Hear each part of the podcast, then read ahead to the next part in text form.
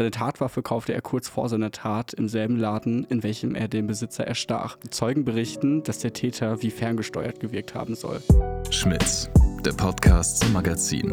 Anders, ausgefallen, ausgesucht.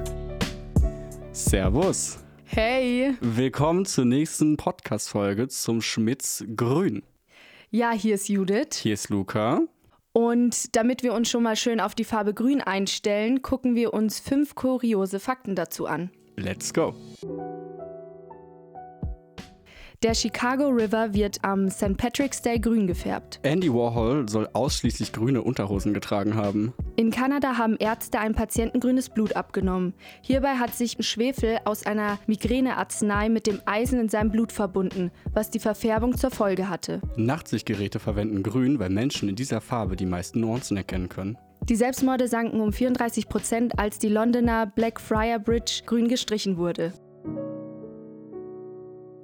So viel zur Farbe Grün schon mal. In einem Artikel des Magazins geht es um einen Mordfall, der hier in der Nähe von Amberg stattgefunden hat. Dementsprechend wollen wir heute über True Crime und damit verbunden über Gefängnisstrafen reden und wie es sich im Gefängnis abspielt. Ja, richtig interessant. Ich denke mal, wir starten gleich los mit der ersten Geschichte. Genau. Sophia L. wurde am 14. Juni 2018 beim Trampen von dem Lkw-Fahrer Boujma L. mitgenommen und kam nie an ihrem Zielort an. Am 21. Juli wurde ihre Leiche in Nordspanien gefunden. Die 28-Jährige fuhr mit dem Täter vor der Tat noch mehrere Stunden mit. Vor der Ankunft hielt der 41-Jährige an einem Rastplatz und versuchte dort die Frau sexuell näher zu kommen. Als er deutlich zurückgewiesen wurde, griff er zu einem Radmutterschlüssel und schlug mehrere Male auf ihren Kopf ein.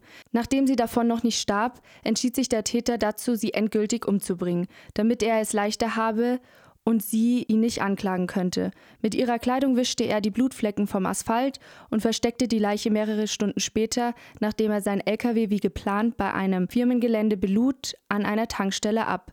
Der Täter wurde am 19. Juni 2018 in Südspanien verhaftet und am 18. September 2019 wegen Mordes in Tateinheit mit gefährlicher Körperverletzung vom Landgericht Bayreuth zu einer lebenslangen Freiheitsstrafe verurteilt.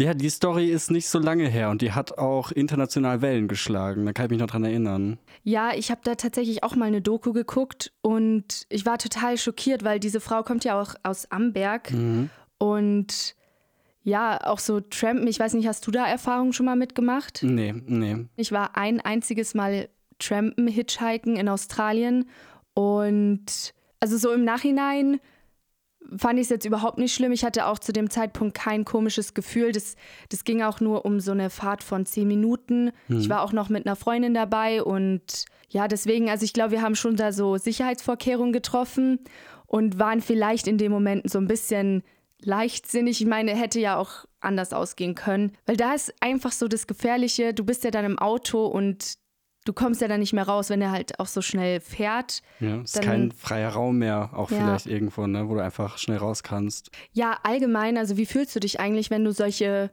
True Crime Stories hörst?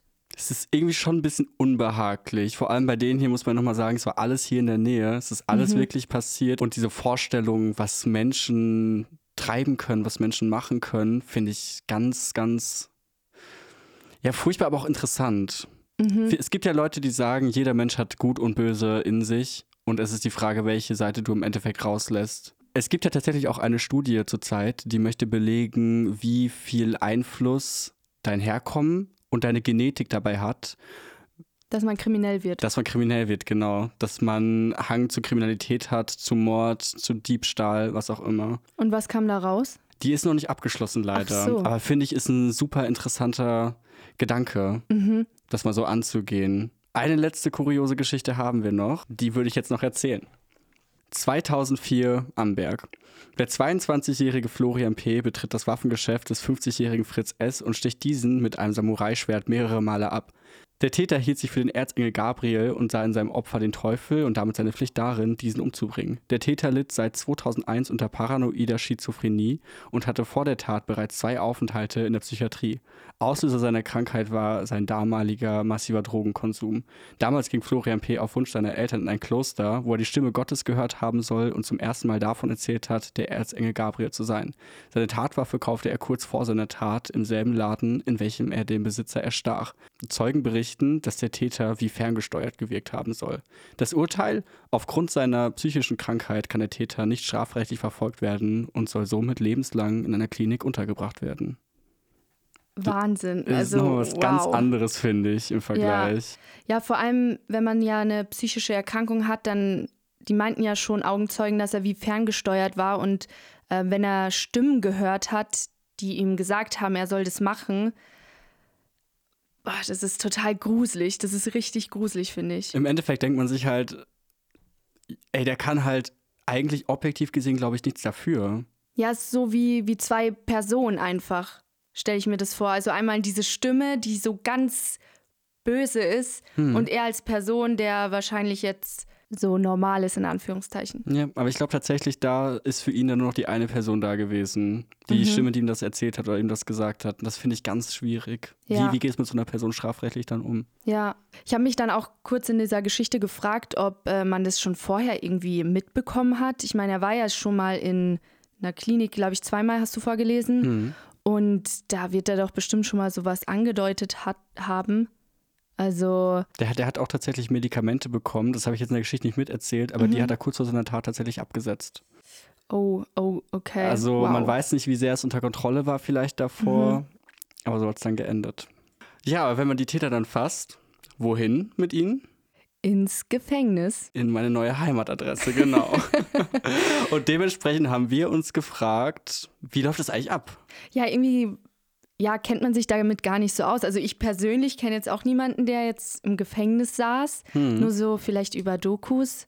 Aber Und Orange is the New Black hilft da halt auch nicht weiter. Da kriegst du jetzt auch nicht den perfekten Einblick. Dann doch lieber äh, auf gutefrage.net, Ja. wo jemand gestanden hat und geschrieben hat, hallo, ich muss ab Dienstag für sechs Monate ins Gefängnis, Jugendhaft wegen Körperverletzung verurteilt. Meine Freundin und ich waren feiern, wurden angemacht und ich habe die Kontrolle verloren. finde ich auch gut, dass man sich da über hier gutefrage.net informiert. Tolle Seite. Aber nichtsdestotrotz habe ich dort dann einen Link gefunden, wo dann erklärt wurde, was man sich eigentlich vorm Gefängnis für Fragen stellen muss, beziehungsweise wie das dann überhaupt abläuft.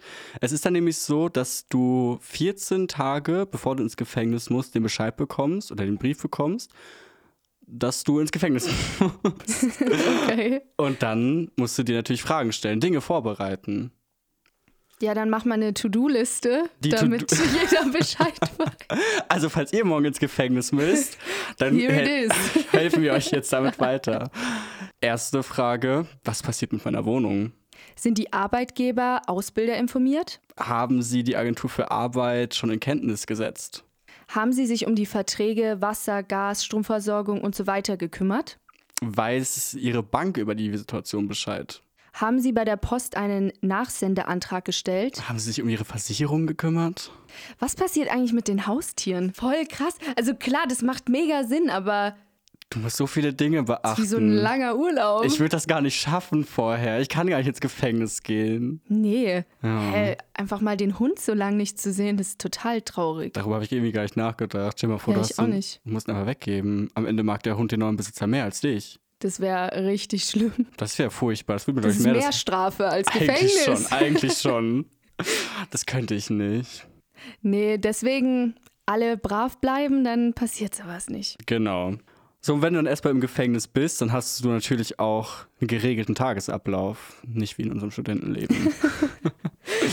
Sprich, um 6 Uhr geweckt, waschen, duschen, Frühstücksausgabe. Um 6.40 Uhr geht's weiter mit Fertigmachen zum Ausrücken. Mit Ausrücken ist dann um 6.55 Uhr das Ausrücken zur Arbeit gemeint. Dabei erfolgt immer, ist natürlich ein Gefängnis, Gott weiß, was die Leute da sonst machen würden, ein Absonden, sprich eine Kontrolle mit einer Metallsonde, bevor sie das Gebäude verlassen. Und dann je nach Vorbildung oder Neigung oder worauf auch immer die Insassen eventuell Lust haben, kann man eingesetzt werden, zum Beispiel in der Bäckerei, Schlosserei, Bauverwaltung oder Hofverwaltung. solche Dinge. Um 9 Uhr gibt es dann ein Arbeiterfrühstück. Danach geht es weiter an die Arbeit bis um 11.45 Uhr, dann kommt die Mittagspause. Dort kehrt man zurück in die Vollzugshäuser, wird wieder kontrolliert natürlich. Dort wird die Mittagsverpflegung empfangen, dort kann man Post abholen, Aufträge bzw. Anträge abholen und eröffnen lassen. Um 12.25 Uhr geht es dann wieder zurück zur Arbeit. Bis dann um 15.30 Uhr die Arbeit zu Ende ist. Und da geht es dann wieder zurück zum Vollzugshaus. Denn um 16 Uhr, für mich viel zu früh, gibt es schon Abendessen. Um 16.30 Uhr gibt es dann die Möglichkeit, an Arbeitsfreistunden teilzunehmen. Also es können Sport unter Anleitung eines Sportübungsleiters sein, Teilnahme an Freizeitgruppen, Duschen oder Telefonieren. Um 19 Uhr heißt es dann weggesperrt. Und um 20 Uhr ist dann Ausklang des Tages mit Fernsehen, Lesen oder Playstation. Witzig, dass da Playstation stand, äh, um das Ganze ein bisschen auszuholen. Das habe ich äh, bei der JVA Lingen in, in, Niedersachsen gelesen. Dort hat man anscheinend immer noch ein Happy Life und darf abends Playstation spielen und sich mit den anderen Insassen in FIFA messen. Ich kann mir nichts Schöneres vorstellen abends. Es ist dann tatsächlich auch so, wenn du im Gefängnis bist und mindestens sechs Monate deine Strafe abgesetzt hast, hast du, ich meine, du hast ja auch ein Arbeitsverhältnis dort und dann hast du auch Anspruch auf Urlaub. Du kannst Urlaub aus dem Gefängnis nehmen. Das wusste ich vorher auch nicht. Ich auch nicht. Also du kannst dann komplett rausgehen. Ja. Bist dann natürlich, also soweit ich weiß, du hast Alkoholverbot und alles und auch andere Drogen. Ähm, aber ansonsten bist du dann erstmal frei. 21 Tage Anspruch hast du. Anders ist, wenn du eine lebenslängliche Freiheitsstrafe hast, dann hast du erst Urlaubsanspruch nach zehn Jahren hinter Gittern. Wow, okay. Überleg mal, bist ja schon zehn Jahre lang, darfst dann erst wieder raus, beziehungsweise kommst dann raus und genießt das richtig. Ich glaube, du bist in erster Linie total verwirrt, weil sich in zehn Jahren kann sich so viel ändern. Ja, ja überleg Wahrscheinlich mal. will man wieder rein. Ja, überleg mal, du bist äh, 1990 eingeknastet worden und kommst jetzt raus. Auf einmal haben Menschen iPhones, MacBooks, Nintendo Switches und was weiß mhm. ich nicht alles. Das muss total crazy sein. Hier ein kleiner Fun fact. Übrigens, wenn man aus dem Gefängnis ausbricht, das ist alleine keine Straftat, nur wenn jetzt was zu Bruch geht oder jemand verletzt wird. Denkt man sich eigentlich auch nicht. Nee, Aber also. Steht so geschrieben. Ähm, ja, also der Freiheitsanspruch vom Menschen oder dieses Freiheitsbedürfnis kann nicht verurteilt werden. Also an sich der Drang halt zu flüchten ist damit halt nicht strafbar. Fand ich total witzig. Also denkt man sich einfach nee. nicht. Ja, Judith, du hast dich dann damit befasst, wie es ist nach dem Gefängnis. Was passiert da? Wie kommt man wieder in seinen normalen Alltag rein? Sechs Monate bevor man entlassen wird, äh, beginnt JVA Justizministerium und Bundesagentur mit dem Übergangsmanagement.